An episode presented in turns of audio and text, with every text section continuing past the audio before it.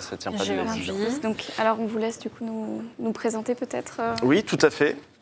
Euh, bah, je vais vous présenter, vous parlez très bien euh, français. Bonjour, je m'appelle Irina Rogva, j'ai 26 ans, je suis née à Tbilissi. Euh, je vis en France depuis une dizaine d'années et j'ai un fils né en France qui a 5 ans, qui s'appelle Romain. On, va demander, on demande euh, la naturalisation, elle a sa vie en France, 10 ans tout de même. Il y a eu euh, un enfant tout de même qui est né ici, qui a été scolarisé ici, euh, et, euh, et, tu vois, et elle a travaillé aussi pendant euh, 10 ans, à peu près, Dans quoi?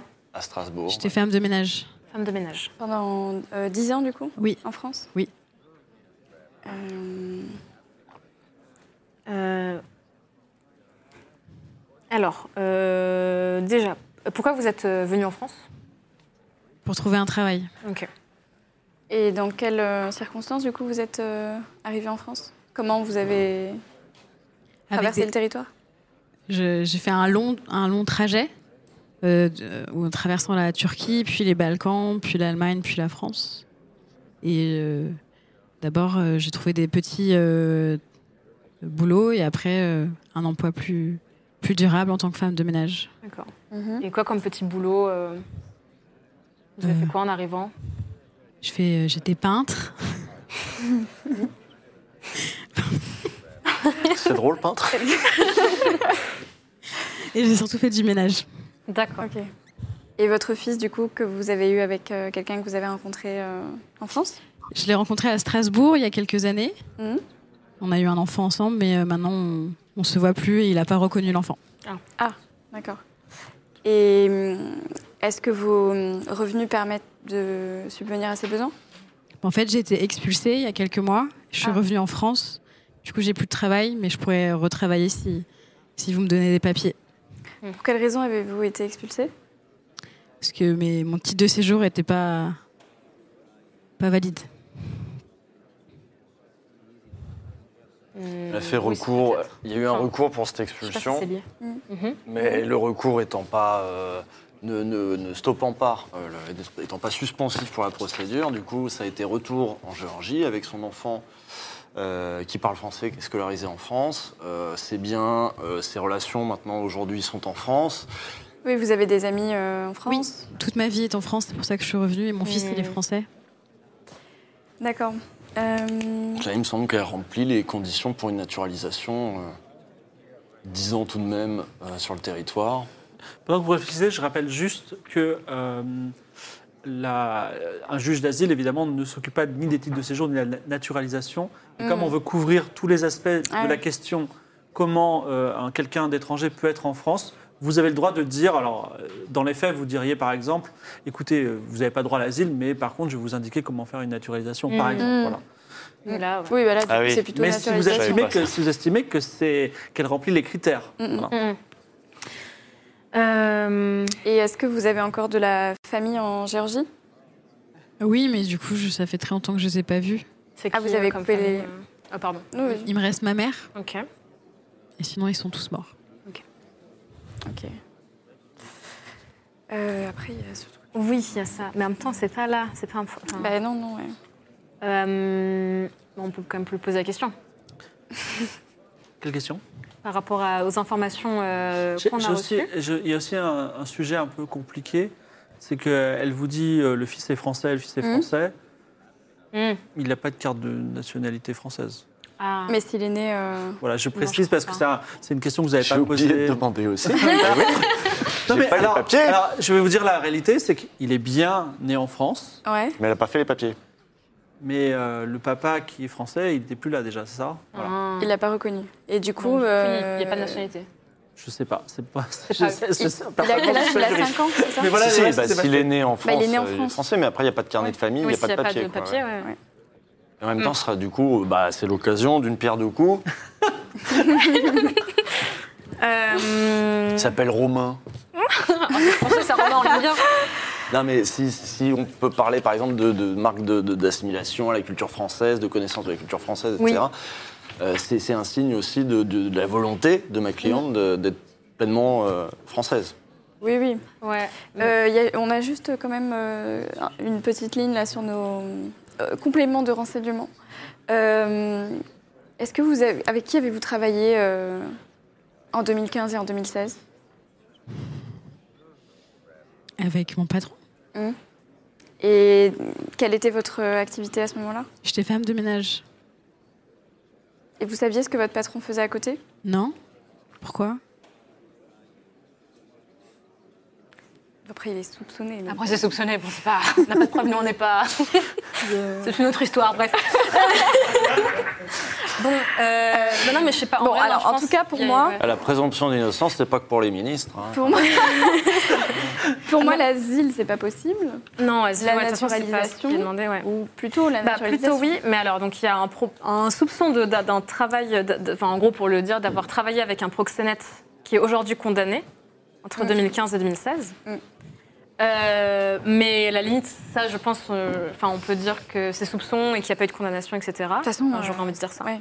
Par contre, il y a euh, dans les critères pour être naturalisé, avoir des revenus fi- suffisants pour euh, elle et sa famille. Oui, je vais poser la question tout à l'heure. et- Mais comme il n'y a pas de oui. travail en ce moment, je ne sais pas si Peux-tu- Pouvez-vous rappeler, cher juge, quels sont les critères pour une nat- na- naturalisation? Alors, être majeur, résident, donc ça c'est bon. Résident en France, avoir la majorité de ses biens et familles en France, ça, ça a l'air bon aussi. Avec son fils, mais du coup, sa mère est, est en Géorgie, mais bon. Ouais. Après, ça dépend ce qu'on entend par famille, Mm. mais si c'est. Mm. voilà. Ah, le fils, ça compte plus que la mère. Oui. Être là depuis Mais- 5 ans. Vous êtes un juge soumis à l'avocat, c'est incroyable Oui, mais. euh, D'accord, c'est bon. euh, être là depuis, euh, de- depuis 5 ans, donc là c'est bon, ça fait 10 ans. Euh, ne pas être sous obligation de quitter le territoire français, c'est bon. Être assimilé à la communauté française et avoir des connaissances en matière d'histoire et de culture française. Bah, Bah, du coup, oui, euh, ça fait 10 ans. Donc Je oui. parle français, Voilà. je travaille en France, j'ai un fils français. Oui, voilà. Mm. Donc, euh, enfin, je pense. Après, je sais pas comment ça pourrait s'évaluer ça comme ça, mais voilà. Ensuite, parler français, avoir des revenus suffisants pour lui et sa famille. Donc ça, voilà. Elle Et les avoir- a eus pendant euh, 10 ans. Oui, mais est-ce qu'on parle de maintenant euh, tout de suite, quoi? Et ensuite, il y a avoir de bonnes mœurs. Bon. Ah oui. Est-ce que vous avez de bonnes mœurs? Oui, j'ai des bonnes mœurs. Ah. Par contre, mon, mon souci aussi, c'est l'expulsion. Elle vous coup- dit oui, j'ai des bonnes mœurs, elle dit ah ça va, tout va bien, c'est réglé. Qu'est-ce qu'on- vraie question, qu'est-ce qu'on définit exactement par bonnes mœurs Oui, et comment, euh, Bah, et comment l'évaluer enfin, Est-ce qu'elle, est-ce qu'elle, qu'elle, je sais pas, est-ce qu'elle commet des, des, Des délits actes, euh, oui, Rien ou- n'a été prouvé. Est-ce Et ça, qu'est-ce- comment euh, Est-ce qu'elle a un casier vierge enfin, c'est ça. Elle a un casier judiciaire vierge, tout à fait, mais elle n'est pas française, donc. euh, Elle n'est Oui. pas vierge non plus. C'est pas ça avoir de bonnes mœurs. Quoi. euh, Et quand vous avez été expulsé en 2022, vous avez été expulsé combien de temps? Euh, je, suis je quand même retournée euh, voir euh, ma mère en Géorgie, puis je me suis rendu compte que mon pays c'était la France, donc euh, je suis retournée en France. Et combien de temps vous avez, euh, vous avez fait ce voyage? Euh, Un mois. Un mois? Est-ce que vous avez des. De, de- enfin, moi, en revenant sur le truc des revenus, est-ce que vous avez de quoi nous prouver que euh, vous allez retrouver du travail rapidement euh, après euh, avoir. la- Enfin, si vous êtes naturalisé? Oui, je peux vous fournir une promesse d'embauche. Ah, Ah, vous vous en avez pouvez une avoir ça? Mhm. Et elle en a une? Je sais pas, tu en as une? Non. Pas si peu, j'en trouve Non, elle, elle pourrait, elle pourrait. Elle Elle pourrait, ouais. Hmm. Elle- Après, elle en, a c'est déjà, parole. elle en a déjà trouvé depuis 10 ans, donc euh, bon. Ah, je sais pas. Euh, Après, euh, c'est vrai que 10 ans, euh, bon, elle a passé quand même sa vie là, quoi. ouais. Enfin, une partie de sa vie. Le double de ce qu'il faut pour euh, le droit d'asile. ouais. Pour, le, Pour le- la C'est vrai naturalisation. qu'arrivée 10 ans, donc elle a, oui, c'est vrai, elle avait Mm. 16 ans quand elle est arrivée. Et son euh, enfant qui est scolarisé ici. Mhm. Oui. Donc il y a des amis aussi ici, du coup. Tout à fait. Alors, euh, ben, je- Lydia, euh, prononce-toi en premier. Bah, pour moi, je suis plutôt, plutôt en, f- en- en faveur de la naturalisation. D'accord, toi aussi Oui. Je me tourne vers le public. Est-ce que vous accepteriez de naturaliser cette personne? Levez la main. Il y a une peu faible majorité. Voilà. Ouais, non, c'est bon, c'est une forte majorité. Les gens se sont réveillés. Ok. Ben, écoutez, euh, félicitations, euh, Maître Splinter, encore une victoire. Vous êtes, vous êtes naturalisé? Et pour la petite histoire, je lui ai donné sa fiche. Elle a dit Oh là là, j'ai aucune chance. Et je crois qu'elle a absolument aucune chance en fait. Mais, mais oui, on en parlera. je, vais vous, je vais vous laisser. Je vous donne rendez-vous euh, dans le couloir. Enfin, allez dans le couloir ou allez où vous voulez. hein, on vous appelle tout à l'heure. Et on va appeler Mohamed Ali Khan. Petite- Merci beaucoup, Irina. Est-ce que Mohamed Ali Khan est là? Mohamed Ali Khan, c'est toi? C'est parti. Un homme de 45 ans, 46 ans, 47 ans peut-être même. Oh là là. Très bien, très bien. Bonsoir. Très bien, bonjour. Bonjour. Alors, je vous, je me- je vous laisse euh, vous présenter. Euh, Mohamed Ali Khan. Euh, je suis né à Dhaka, je suis Bangla- au Bangladesh. Vous êtes né au Bangladesh, où ça? À Dhaka. Ah oui, enfin, je connais pas du coup. Très bien, au Bangladesh. Vous avez quel âge? Euh, 45, 46. Vous avez des papiers? Euh, non, les passeurs, ils m'ont pris. Les passeurs, donc. Vous êtes arrivé en France il y a combien de temps? Il n'y a pas très longtemps. 45, 46. Ça veut dire que vous avez même la- vous aviez pas de papier à la base avec une date de naissance. euh, Euh, Qu'est-ce que vous avez comme papier aujourd'hui? Aujourd'hui, j'ai plus rien. Ils m'ont tout pris. Rien? Ils m'ont tout, tout pris. Les passeurs m'ont tout pris. D'accord. J'ai plus rien. Donc vous êtes arrivé il y a combien de temps Vous m'avez dit. Micro près du menton. Pardon. Vous êtes arrivé il y a combien de temps Vous m'avez dit Il n'y a pas très longtemps, il y a quelques, il y a quelques mois. quelques mois, c'est-à-dire Il y a un mois et demi. un mois et demi. Ouais. D'accord. Un mois et demi, c'est quelques mois. D'accord. Qu'est-ce que qu'est-ce que vous, vous faites ici pour l'instant? Vous avez démarré les, les démarches directes en arrivant? Euh, bah euh, ouais, j'attends, j'attends euh, d'avoir euh, une situation régulière. Est-ce que vous pouvez me raconter? Vous êtes tout seul déjà? Oui. Vous n'avez pas de pas d'enfants, pas de femmes? Pourquoi vous avez Oui? Ils sont au Bangladesh. D'accord. Pourquoi vous avez quitté votre femme et vos enfants? Parce que euh, on m'a pris mes terres. On m'a, on m'a tout pris. Qui? Quoi? Au, au Bangladesh, on, on- je travaillais pour, euh, pour le Parti euh, national du Bangladesh et euh, le, le- la, la Ligue Awami m'a, tout pris. Ils m'ont pris mes terres. J'étais, fermier là-bas. Pour information, au Bangladesh, il y a la Ligue Awami qui est un parti dominant qui persécute le parti d'opposition qui est le parti, le BNP dont il fait partie. Après, est-ce que c'est la réalité ou est-ce que c'est juste, il le prétend C'est un mystère pour le moment. D'accord. Évidemment, il n'y a, pas de preuve, il n'y a rien. Il n'y a pas de papier. Vous aviez, donc vous avez. Non, il a dit il n'y a rien. Il a, rien. il a j'ai pas, de avez tout pris. On m'a tout pris, oui. Alors, comment vous avez fait pour payer les passeurs si on vous a tout pris là-bas? Euh, on m'a pris mes terres et Mhm. après euh, j'ai j'ai fui en, en Afghanistan Euh, et euh, j'ai essayé de, de re- redevenir fermier là-bas. Euh, le temps de d'essayer de, de travailler, d'avoir une situation stable. En quelle année de- C'était quand ça que vous étiez en Afghanistan? C'était euh, il y a trois ans. Hum Et, euh, et euh, les, les, après j'ai mis deux ans pour venir en France. Vous avez fait- Pendant deux ans, vous avez essayé de faire fermier en Afghanistan? Pendant deux ans, j'ai essayé de venir jusqu'en France, depuis l'Afghanistan. Donc, Afghanistan, euh, vous êtes venu en France comment depuis l'Afghanistan? Euh, en passant euh, par, euh, par les terres, en, en- en- je, suis remonté, puis après les, en Turquie, les, et après les, les, les- j'ai dû passer par les Balkans et, et euh, je suis arrivé jusqu'en en Autriche et, et après la- l'Allemagne et, et la France. D'accord.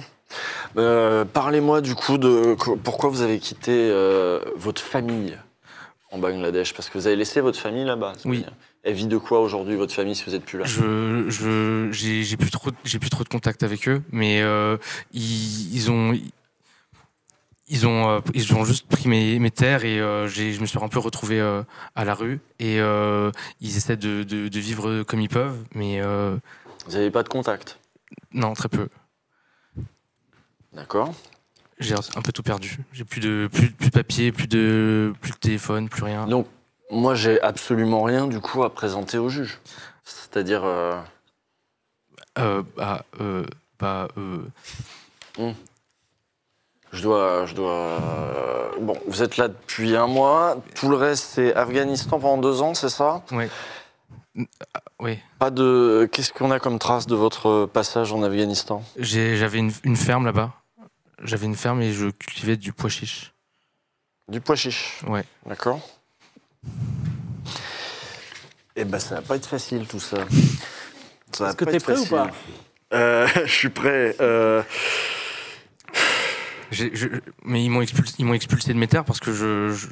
C'était pas le bon parti. Exactement. C'est ça. C'est un métier Donc, difficile. Hein. oui. Elle nous dira ça tout à l'heure, Elodie, euh, si c'est un métier difficile et si elle s'est retrouvée parfois dans cette situation où euh, vraiment, euh, il y a, parfois on n'a rien et malheureusement, il est peut-être tout à fait éligible, le pauvre, et rien pour le prouver. Et c'est ça, c'est ça, c'est ça. Et mais après, il y a le passage en Afghanistan où je comprends pas tout à fait, mais très bien. Du pois chiche. Ouais, du pois chiche, ouais. Ouais. Avant, je cultivais des cacahuètes. Au. Bangladesh. Oui. Très bien.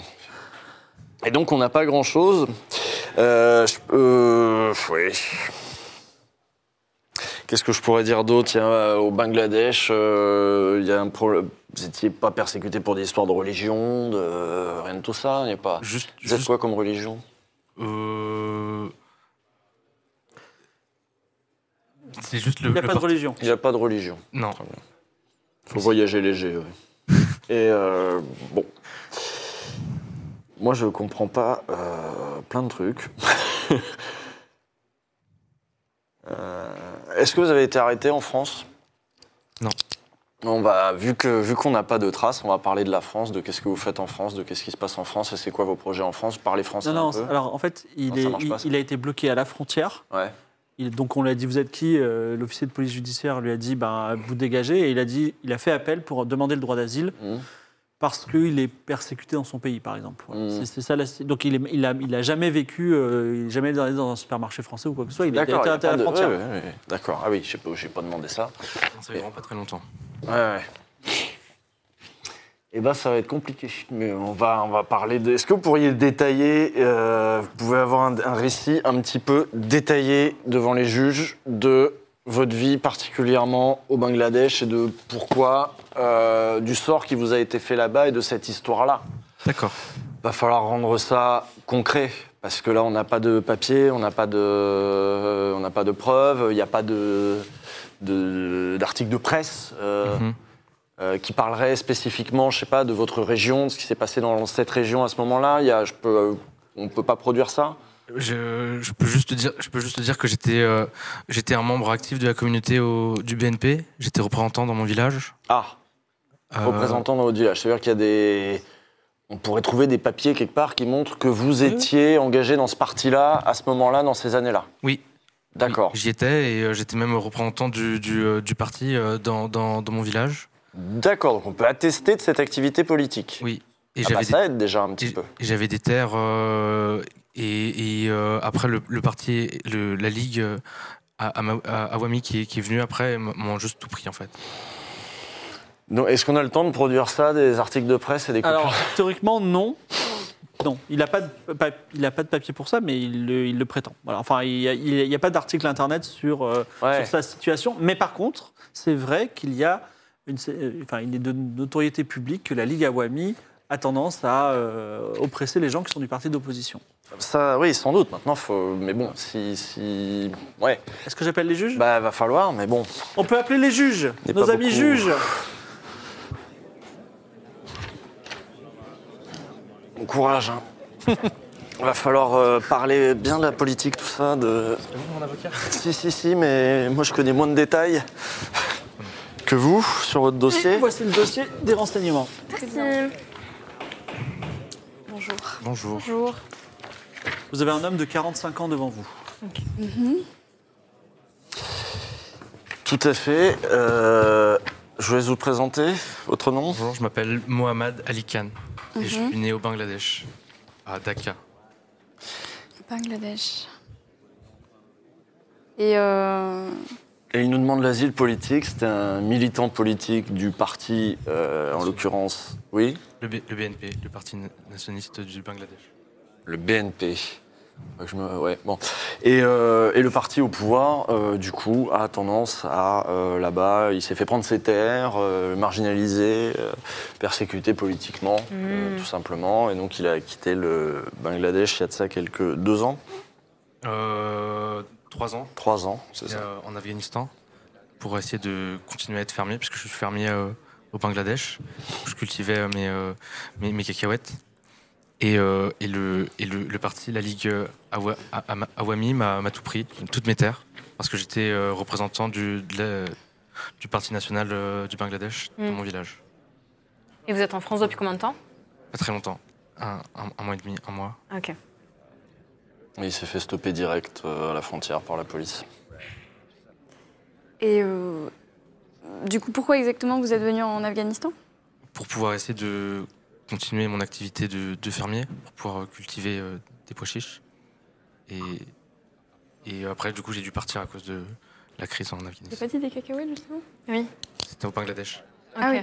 C'est à peu près On pareil. pas la même C'est le même chose. type de culture. euh. Ça, ça Enfin, se cultive moins bien euh, en Afghanistan, Ok. les cacahuètes. C'est mieux au Bangladesh. Euh, Pourquoi l'Afghanistan en particulier? Vous Ouais. auriez pu aller dans plein d'autres pays? Euh, c'est le un des premiers endroits qui m'a qui m'a accepté et où j'ai pu avoir euh, des terres assez proches pour pouvoir euh, cultiver euh, des des pois chiches là-bas. C'est juste à côté. hein. Enfin, pas très loin. Et euh, du coup, est-ce que vous avez des, des preuves de, que, que vous étiez militant euh, du, du BNP et du coup, euh, J'étais représentant de mon village, du parti de mon village. Et vous avez des preuves peut-être de persécution euh, On vous a enlevé vos terres, mais du coup, est-ce que vous avez quelque chose qui prouve ça? Euh, bah, ils sont venus au pouvoir et, et euh, c'est les, les, les, les membres du, du- de ce parti-là qui sont, qui sont venus et qui m'ont pris mes, mes terres. D'accord. Mais euh, on n'a rien le fait qui prouve ça. Bah si, ils sont venus chez moi et ils m'ont pris mes, mes terres. J'ai plus rien. Mais Ils n'ont pas fait un papier pour dire que tangiblement. Il n'y a pas de récipicé dans ces cas-là. on a ouais. besoin de concret. c'est bien euh, bête. Bah, j'ai- je je suis arrivé et déjà tous les, les passeurs m'ont pris tout ce qui me restait euh, pour pouvoir essayer d'arriver jusqu'en France. J'ai mis deux ans à venir. Et euh, le voyage était long et dur et j'ai- j'ai j'ai plus rien à part, euh, à part, euh, à part ça. Quoi. En Afghanistan, vous êtes resté combien de temps? Euh, pas très longtemps, euh, un- l'espace d'un an. Et ensuite, vous avez mis, à partir de l'Afghanistan, deux ans à venir en France jus- jusqu'en France. ouais. Vous avez fait quoi euh, pendant ces deux ans Il y a plein de, de- de passeurs, euh, plein d'étapes que, que j'ai dû franchir. Je suis passé par, euh, par la Turquie, par, par les Balkans. Je suis arrivé jusqu'en Autriche, puis après euh, en Allemagne. Et euh, en arrivant à la frontière française, euh, j'ai. bah, voilà. Et vous, aviez, vous avez fait quoi dans ces pays en chacun de ces pays j'ai essayé de, de- d'avoir des, des, des petits boulots pour essayer de, de- d'avoir de, de l'argent pour pouvoir continuer à avancer et euh, aller jusque, ju- jusqu'en France. Et quel type de petit boulot Euh, un peu tout. Dans... J'ai essayé de, de- de postuler pour être euh, dans les, dans les supermarchés ou, ou, ou quoi que ce soit, mais c'était vraiment pas facile puisque j'étais en situation très irrégulière. Et vous teniez vraiment à venir en France. hein? Oui. Faut le. Et pour quelle raison, du coup euh, On m'a dit que euh, j'avais des, il y avait des amis qui me conseillaient de venir euh, jusqu'en, jusqu'en France et euh, qui pourraient euh, peut-être m'accueillir euh, un temps avant de, que je puisse euh, avoir un travail et une situation régulière. Hmm. Est-ce que vous avez déjà une opinion faite, une décision à prendre ou euh, euh, bah, c'est c'est assez flou en Ouais, vérité ça. parce que on n'a aucune, aucune preuve de persécution là. Ouais.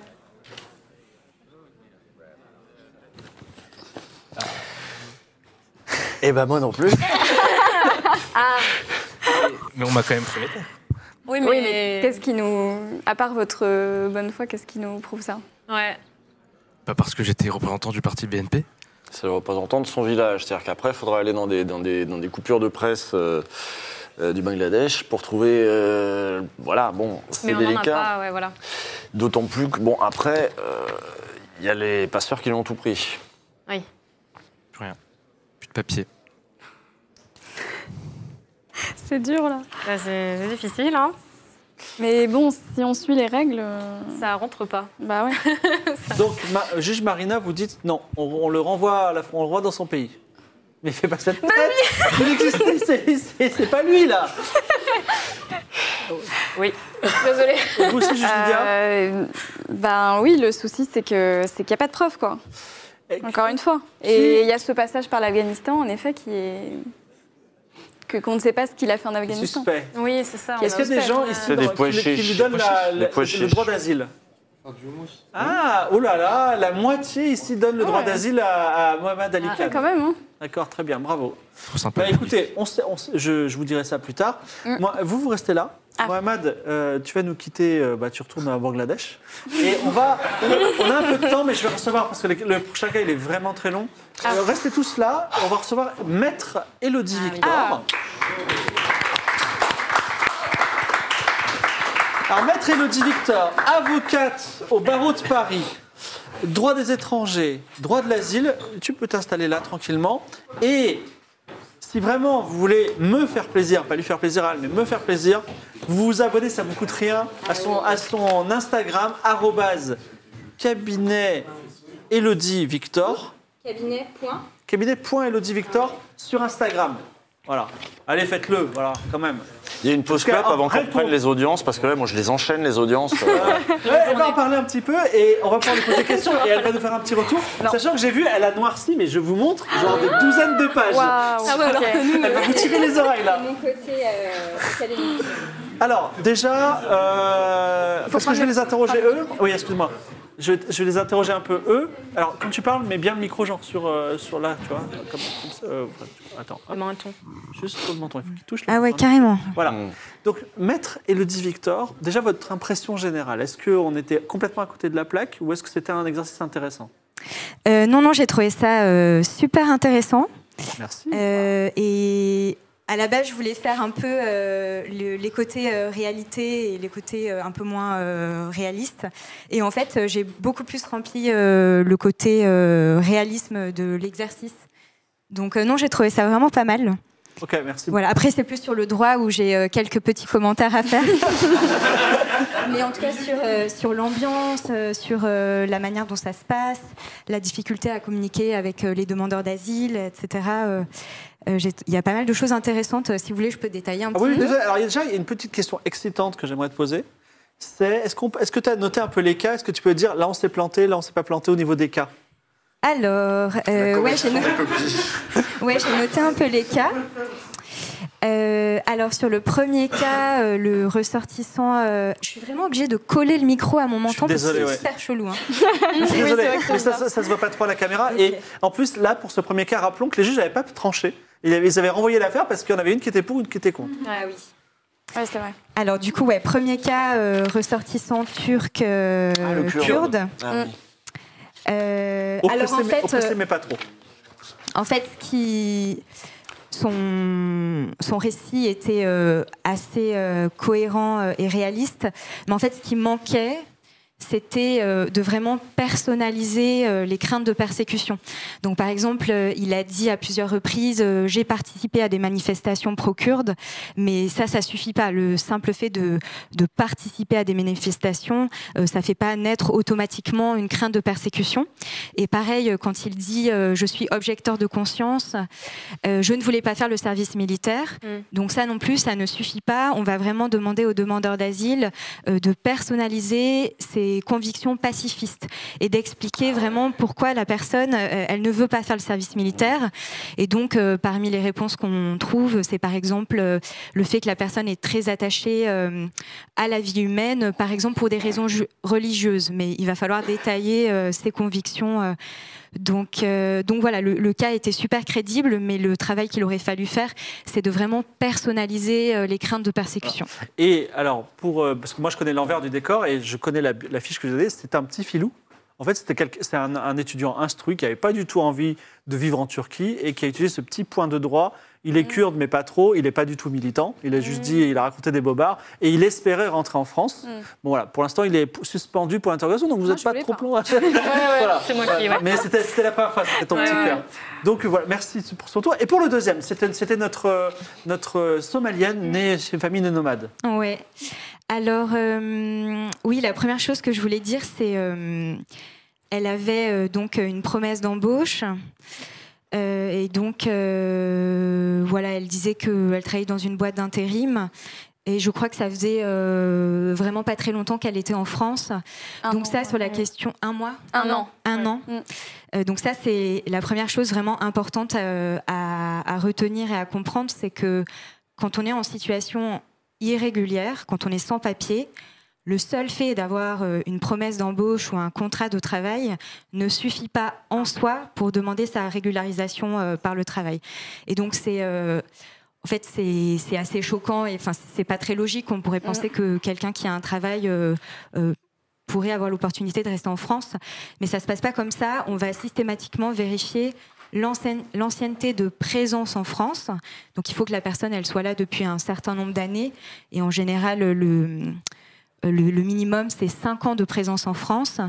Et il faut que la personne ait aussi une ancienneté de travail. Mm. Donc c'est c'est un peu curieux parce qu'il faut que la personne ait travaillé en situation irrégulière pendant plusieurs mois Et on est des pour preuves. demander sa régularisation. Donc c'est euh, pas logique, mais c'est comme ça que le Donc- droit est, est fait. Ce cas-là, devant un juge, il aurait été refusé. Alors sur la régularisation par le travail, euh, si j'ai...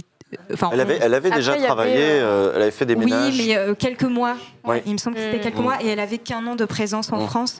Mais là, surtout, c'était sa famille aussi. euh, Oui, et alors donc sur le deuxième euh, point, euh, sur euh, donc sur l'asile et la question du mariage forcé, donc là aussi il aurait euh, fallu faire un travail de personnalisation Ouais. qu'on peut évidemment pas faire dans le cadre d'un jeu de rôle, mais en fait euh, ce qu'il va falloir démontrer, c'est que il y a bien un Soma- en Somalie euh, ce qu'on appelle un, un groupe social des femmes qui entendent s'extraire euh, d'un mariage forcé.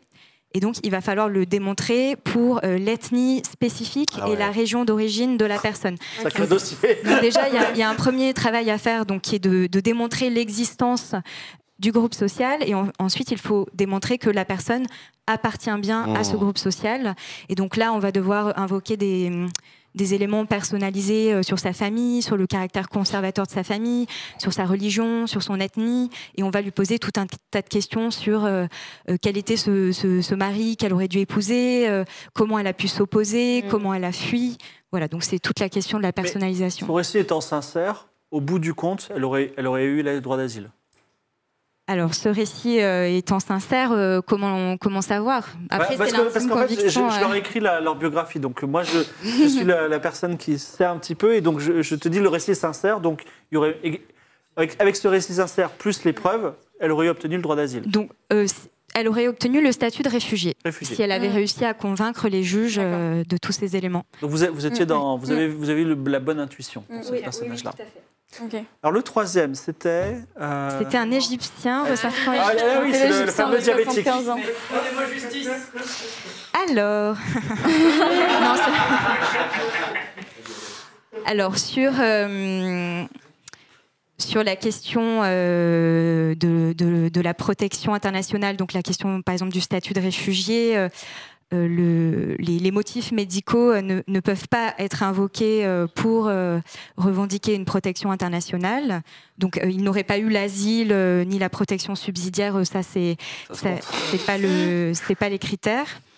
Et par contre, sur la question du titre de séjour étranger malade, donc ça, ça existe. Et en fait, il y a trois critères pour euh, Ça, vous le obtenir. saviez pas, euh, c'est Non, normal. non, je ne savais pas non plus. Je l'apprends là. Donc, euh, voilà. Donc le premier critère, c'est euh, donc il faut être atteint d'une pathologie grave qui nécessite un, un traitement médical dont l'interruption aurait des conséquences exceptionnellement graves euh, sur l'état de santé. Donc ça, c'est un, premier élément. Il faut, euh, donc justement, je me souviens bien, euh, le ressortissant égyptien disait euh, ah non non, j'ai pas de certificat médical, j'ai quelques ordonnances. Donc ça, ça va pas suffire. Il va, va pas suffire. Il va vraiment falloir avoir un certificat, médical circonstancié avec cette mention que je viens d'indiquer sur le, que l'interruption aurait des conséquences exceptionnellement graves sur l'état de santé. Ensuite, le deuxième critère, c'est que donc ce traitement qui est indispensable ne doit pas être disponible dans le pays d'origine, en l'occurrence euh, l'Égypte. Et donc là, ça va être le, le travail de l'avocat de, de faire cette démonstration. Je veux dire, il est disponible, mais trop cher, donc il n'est pas disponible en fait. Euh, alors non, justement, en fait, ça. euh, il va falloir aller chercher euh, la, la liste des médicaments disponibles dans le pays d'origine. Parfois, le pays fait une liste euh, justement euh, exhaustive de tous les médicaments qui sont commercialisés. Et en fait, il va même falloir décortiquer les molécules Ouais. du médicament et vérifier euh, molécule par molécule si elles existent. Et parfois, il faut même vérifier le, le dosage. Donc ça, c'est Mhm. tout le travail de l'avocat, euh, de vraiment faire ses recherches pour faire cette démonstration. Honnêtement, ça donne pas envie d'être avocat. je, je vous le déconseille euh, vivement. Et donc, euh, la question du prix, c'est très intéressant parce qu'en effet, euh, un traitement a beau exister, euh, si on vit dans un village à trois heures de route d'une pharmacie ou qu'on n'a pas les moyens de, de régler le prix des médicaments, en effet, on peut imaginer que ça pose difficulté. Mais aujourd'hui, la France, et notamment quand on conteste des décisions devant le tribunal admi- administratif, euh, les juges ne vont pas prendre euh, ce, ne vont pas prendre en compte ce critère de l'accès effectif Ouais. au traitement. Ah ouais. Donc Oui, le prix, euh, disponible voilà. dans le pays c'est et ça. c'est tout. quoi. Donc c'est un peu fictif, Ouais. mais en tout cas c'est comme ça que ça se passe. euh. Par- Paradoxalement, moi j'avais conçu ce cas pour vraiment être la personne refusée Mm. de façon évidente dans le cadre Ouais. d'un petit apprentissage, mais en fait, il y a ce petit biais du titre de séjour euh, maladie, c'est ça? Oui. Voilà, titre- Étranger malade. étranger malade, Mm. qui était possible. Donc euh, bon, vous avez dit non, mais pour moi c'est bien, parce Ouais. que- qu'on n'a- Oui. pas cette connaissance. Mais en fait, non, parce qu'en Égypte, c'est disponible. euh, Enfin, le, le traitement contre le diabète, euh, je pense que Oui, il est disponible. Il faut aller vérifier. Parfois, il y a des, il y a Ouais. des cas de diabète chronique particulièrement sévères. Donc, à chaque Mm. fois, il faut faire une, une étude euh, au cas particulier. Et le dernier critère, parce qu'il est méconnu, c'est qu'il faut justifier d'une résidence habituelle en France depuis un an. Ah. Donc, ça veut dire qu'on ne peut pas arriver en France Mm. et demander un titre de Ah séjour euh, étranger malade et ça pose Mmh, difficulté. Mm. Mais du coup, il y a Lui, ce critère-là de lui, ça, ça, ça irait. Mais... en résidence trois ans, habi- habituelle. Donc, ça veut dire euh, pas euh, régulière, pas avec un titre de séjour. barré, hein. Non, mais peut-être il aurait fallu faire les recherches sur euh, l'accès, enfin le, le traitement, la disponibilité du traitement. Mm. Donc lui, il, a- mais il aurait été sûrement refusé, du coup, ce cas-là. Tout dépend du certificat médical euh, qui aurait été produit et des recherches euh, qui auraient été faites sur le, le traitement. Euh, le quatrième, c'était notre euh, Irina. Euh, non, I- I- Irina, oui. Oui. Irina. qui, Irina qui venait de Géor- Géorgie, Mm. qui avait un parcours un peu compliqué. Et en fait, elle connaissait un peu, elle a vu le truc, elle a dit aucune chance. Parce qu'en fait, elle, était déjà, elle avait déjà été expulsée. Est-ce que quand on a été expulsé, Ah. on peut revenir? Euh, oui, ah bon, en fait, euh, oui, oui, bien sûr. Euh, Parfois, euh, en fait, ça dépend de si c'est couplé avec, par exemple, une interdiction de retour sur le territoire français.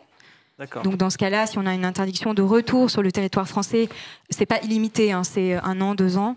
Dans ce cas-là, on est bloqué pendant ce laps de temps.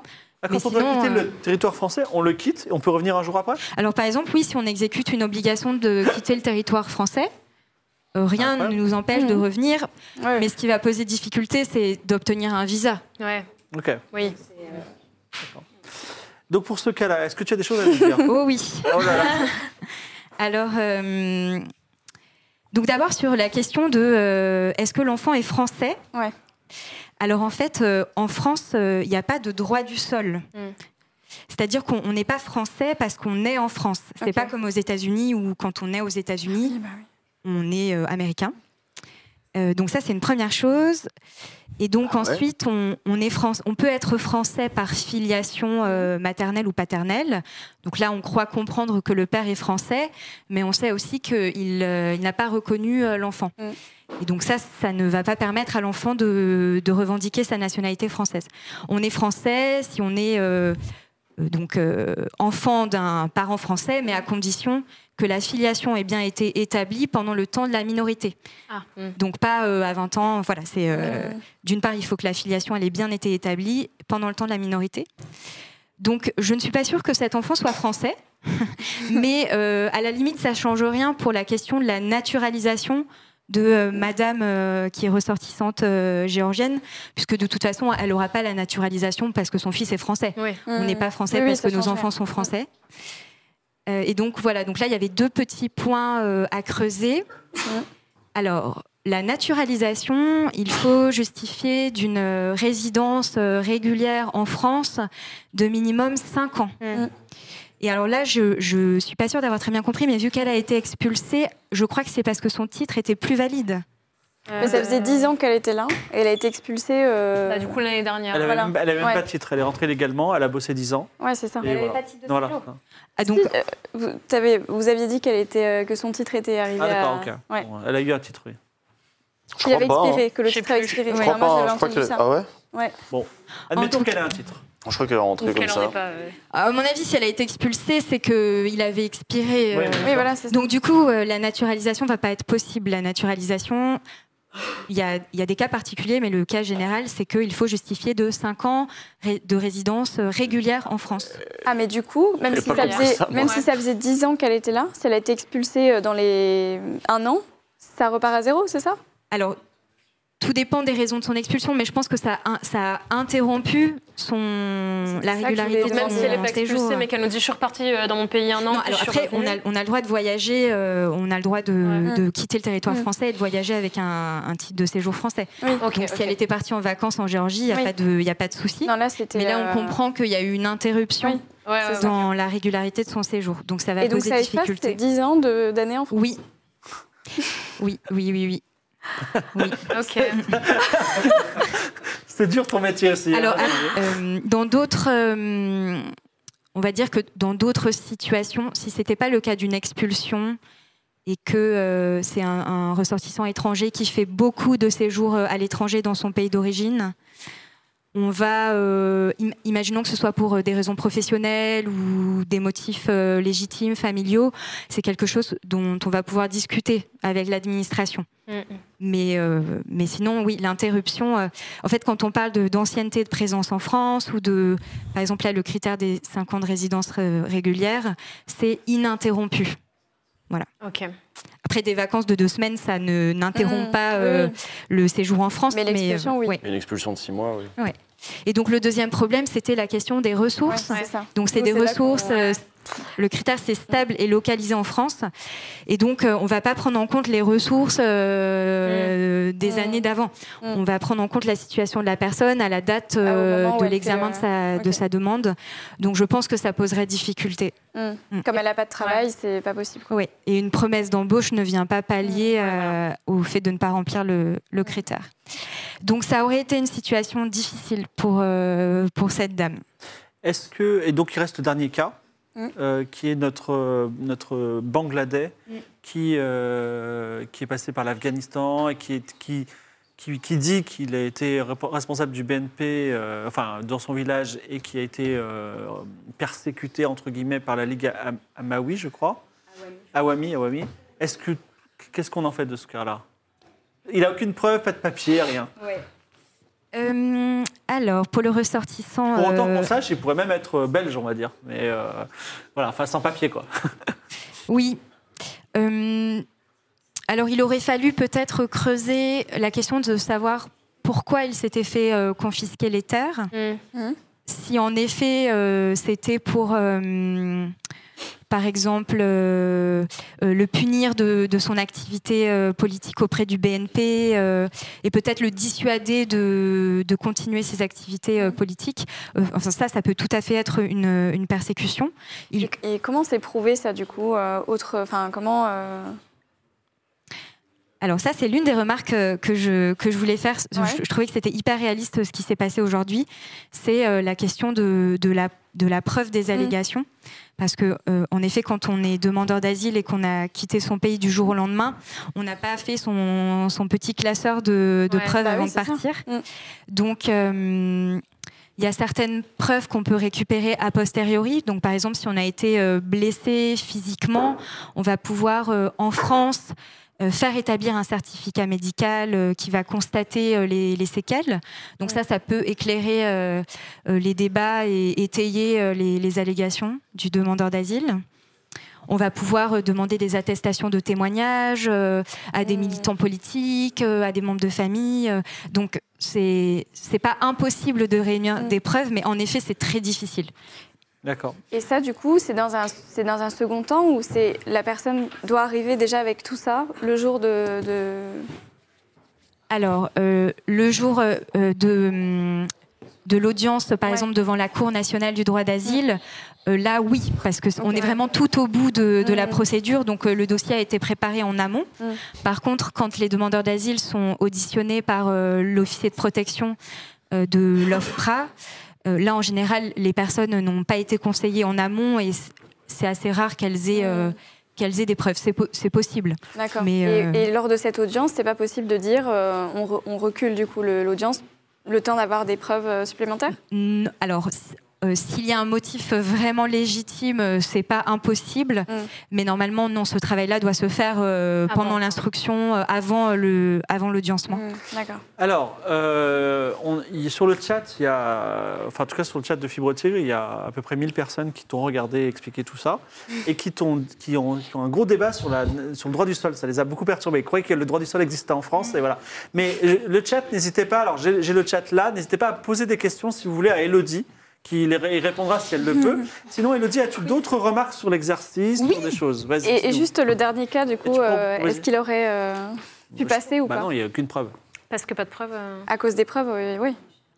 Il, il aurait fallu, euh, Ouais. oui, euh, creuser euh, la question de savoir euh, pourquoi euh, ces terrains avaient été confisqués Mm. et euh, si ces craintes étaient actuelles. Hmm, d'accord. Mm. Parce que imaginons euh, que le parti au pouvoir avait, con- avait confisqué, confisqué ces terres, disons, pour un, un objectif à court terme. euh, de, voilà, de récupérer ces terrains pour une raison X ou Y, mais qu'après, il ne s'intéressait plus du tout au sort de ce monsieur. Les craintes n'étaient pas forcément actuelles. Hmm, D'accord.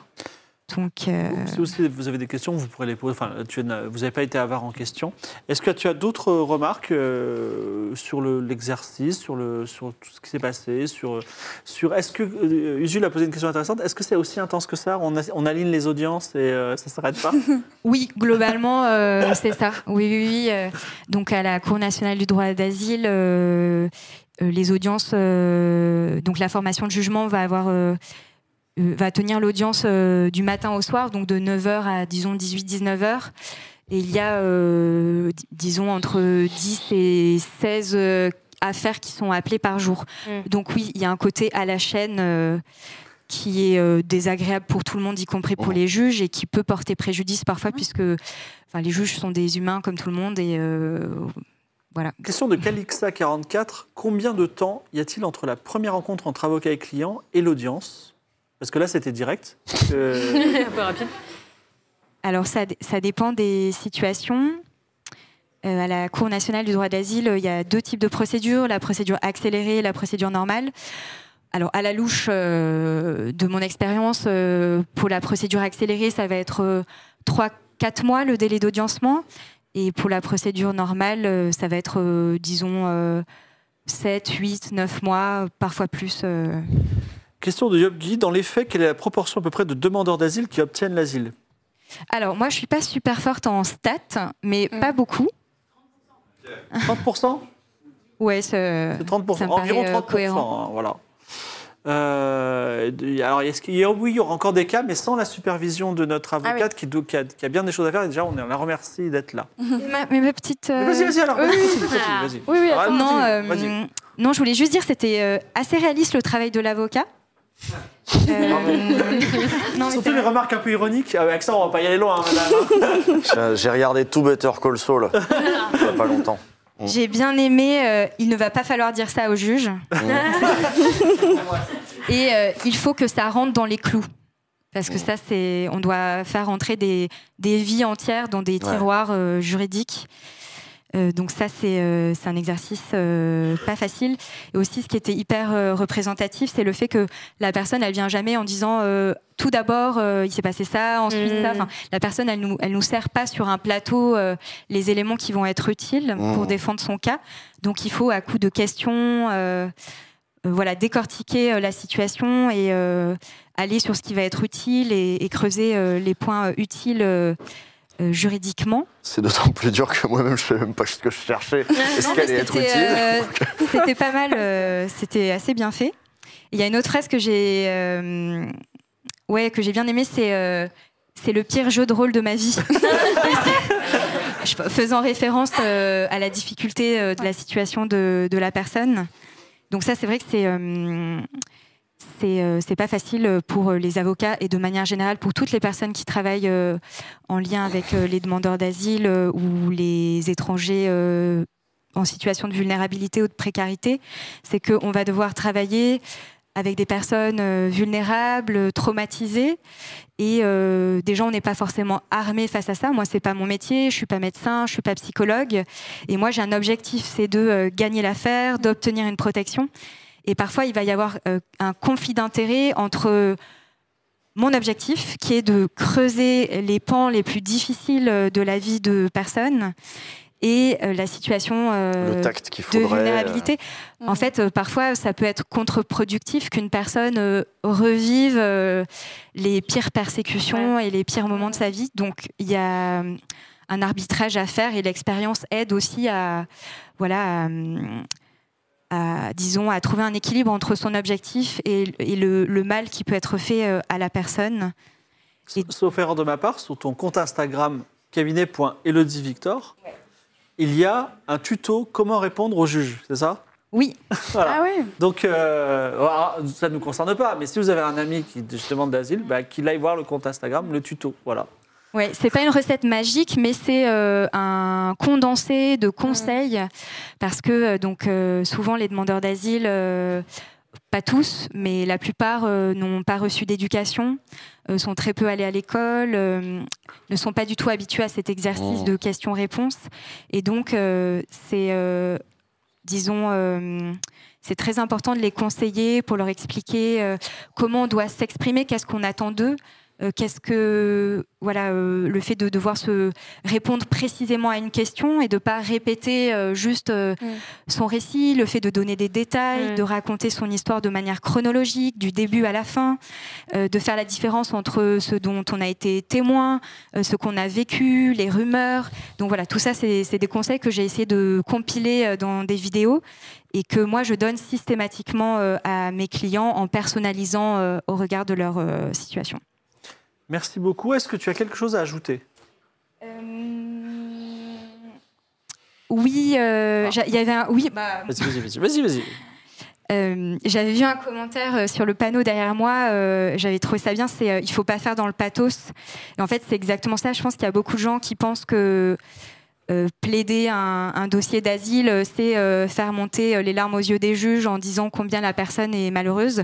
Euh, c'est pas du tout ça. Il y a vraiment des critères. euh, Ça marche que sur Marina.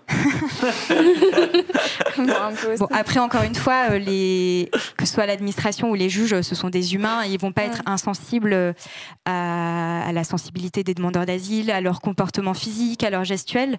Mais euh, il y a des critères très précis qu'il est en réalité très difficile euh, de remplir, donc le pathos euh, ne suffit pas. Et un dernier mot, euh, c'est euh, sur la question de l'interprétariat. Parce que là, donc, ce qui n'était pas tout à fait réaliste, c'est le fait que malgré tout, Ouais. on parle tous français. Oui. Euh, et donc, euh, avec les demandeurs d'asile ou les étrangers de manière générale, euh, euh, la, co- la communication va se faire euh, par l'intermédiaire d'un interprète. Donc, ça, vi- ça vient vraiment déstructurer euh, la communication. Mm. Parce qu'en fait, il y a un temps d'attente. euh, il y a un temps d'attente. Il y a aussi euh, peut-être une, une déformation. Les, les- les traductions ne sont pas parfaites. Euh, et donc, ça va euh, rendre d'autant plus difficile la, la communication avec, avec les demandeurs d'asile. Et c'est aussi le fait de, de devoir parfois simplifier. Mm. On va pas. euh, on va pas forcément euh, expliquer la, la définition euh, de statut de réfugié, protection subsidiaire. On, on va essayer de rendre ça intelligible et de euh, peut-être axer sur des choses plus pragmatiques. Par exemple, euh, de quoi avez-vous peur aujourd'hui? Voilà, ça c'est Mmh. concret et on va faire passer des messages. euh, Moi-même, je n'ai pas parlé de la protection subsidiaire dans leur topo, là, parce que je voulais Mm. juste qu'ils disent euh, voilà, êtes-vous persécuté Mm. Fait que ce soit le plus clair Ouais. possible. Moi, j'ai une dernière question. Oui, si c'est- euh, Est-ce que c'est peut-être naïf hein, comme question Est-ce que, c'est, euh, est-ce que ça existe les juges qui sont trop sympas? Et dans ce cas-là, est-ce qu'il y a des sanctions? Aucun, euh, alors, aucun avocat Alors- ne trouve les juges sympas, mais allons-y. Non, mais je- du coup, En tout cas, je sais pas, c'est- je pose la Ce n'est pas une problématique euh, majeure euh, actuellement. Je- non, je, je pense. Je, je, C'est que des personnes qui suivent les règles euh, à la Alors, perfection, quoi. euh, il y, a- il y a toujours une part de subjectivité, puisque d'ailleurs, étant donné qu'on a très peu de preuves, euh, le, en fait, euh, le, le juge va se faire sa, sa conviction sur euh, la crédibilité et la cohérence du récit. Mm. Donc c'est très subjectif. Et en fait, d'une formation à une autre, euh, la décision va être complètement différente. Voilà. Je n'ai pas entendu parler de juges euh, trop gentils qui annuleraient euh, toutes les décisions de, de l'OFPRA. Voilà. Après, il y a des tendances. Quand on pratique la matière et qu'on est quotidiennement euh, à la Cour nationale du droit d'asile, on sait. voilà, on connaît les noms, on connaît les juges, euh, Mm. on a une idée euh, des, des tendances, mais euh, Mm. voilà, c'est pas blanc ou noir. euh. D'accord. Merci. ils, ils sont Oui. jamais retoqués derrière, en, en- par exemple, s'ils font passer quelqu'un qui peut-être ne remplissait pas tous les critères. En fait, les, les juges sont indépendants, donc il n'y a pas d'organe de contrôle euh, de leur décision Pas du tout. Darmanin qui arrive derrière. bah ouais, t'as envie d'être euh, avocate ou juge peut-être Non, non. mais dis non. Non, mais ça m'intéresse. Je- si ça t'intéresse, euh, on cherche des jeux des avocats. Ça m'intéresse de non savoir Mais ça euh, fonctionne, pas de on- changer de métier. Il y avait eu une, une enquête dans Mediapart euh, qui justement enquêtait sur la question de savoir s'il n'y avait pas parfois un- des lignes directrices qui, étaient, qui venaient euh, de la hiérarchie Ah, oui. euh, de la CNDA, Ouais. ce qui contrevient complètement Ouais. à l'indépendance des juges. Mais quand il y a donc il y avait une enquête euh, sur la question, ça n'a pas été euh, jugé, j'ai pas de réponse. Mais en tout cas, quand on a plutôt le sentiment, et notamment au regard de cette enquête, que quand il y a des lignes directrices, c'est plutôt en faveur de- d'une restriction Oui. euh, des droits ou une restriction des interprétations. Oui, oui c'est ça. Bah. Et là, euh, les lois qui vont être encore euh, discutées, ça va rendre tous ces critères-là encore plus difficiles, du coup. Tout ce que là, Je, crois la loi, le projet ne, ne vient pas changer euh, les définitions euh, des types de protection. Mhm. Ce qui risque de changer, euh, c'est euh, et qui peut avoir un, un impact, c'est la généralisation du juge unique, parce que normalement, enfin en tout cas dans la, on va dire que le, le principe, c'est que ce soit une formation de trois juges qui euh, voilà instruisent euh, la demande. Devant la Cour nationale du droit d'asile et par exception, c'est un juge unique. Il y a un nombre de cas énumérés euh, par la loi. Voilà, donc le, le principe, c'est la collégialité, justement pour qu'il y ait délibération. Là, vous Et l'exception, Ouais. l'exception, c'est le juge unique. Et donc, ce que prévoit le projet de loi, c'est de généraliser à toutes les situations le juge unique. Et donc, ça, euh, oui, ça, ça pose problème euh, pour, euh, en plus, d'autant plus pour des, do- des dossiers qui sont particulièrement subjectifs. Ouais. Ça pose difficulté d'imaginer qu'une seule personne euh, va avoir entre ses mains. euh, Vous seriez Ouais, seul bien face à. Irina ou à. Voilà. Donc, Bah oui, mais on Ouais. sent déjà le poids euh, de la responsabilité, donc fait une, j'imagine. une petite revue de presse avant sur les- ces trucs-là qui racontait, où j'étais tombé sur un article qui racontait que le droit des étrangers était particulièrement rempli de petites zones où on peut interpréter. euh, voilà, je sais pas, tu dois avoir plein d'exemples aussi, mais euh, ah, j'ai pas d'exemple là. Bon, bah, moi, Mais, par euh, exemple, exemple, les castes, c'est-à-dire que moi, en fait, j'ai eu aussi des. Là, j'ai- c'est des cas relativement simples, mais on m'a donné des cas très compliqués où les, les systèmes de caste, euh, je sais pas, au Mali, par exemple, Mm. et c'est vraiment incompréhensible. Si c'était pas dans la culture, on ne comprend Mm. pas. Et à, à transmettre ça à une cour, ça doit être très compliqué, quoi. Ouais, je parlais plutôt de termes où euh, c'est vraiment soumis à l'interprétation, genre euh, situation euh, dangereuse ou pas. euh, où, Mm. bon, bah, c'est à toi de déterminer euh, qu'est-ce qui est dangereux ou pas. Donc il y a une zone de flou, quoi. C'est pas ou blanc ou noir. Il y a des zones, il y a des domaines du droit qui sont beaucoup plus balisés où c'est euh, beaucoup moins à, à l'appréciation de voilà. Est-ce qu'on est bon, Elodie? Merci beaucoup d'avoir consacré du temps. Alors, je rappelle, comme Elodie est fort généreuse déjà de par sa vocation, mais aussi parce que on a, elle a accepté au dernier moment un peu de venir ici pour euh, faire tout ça. Elle a, elle a noirci des pages et des pages et des pages. Donc, merci beaucoup. euh. Merci. Euh, je- je.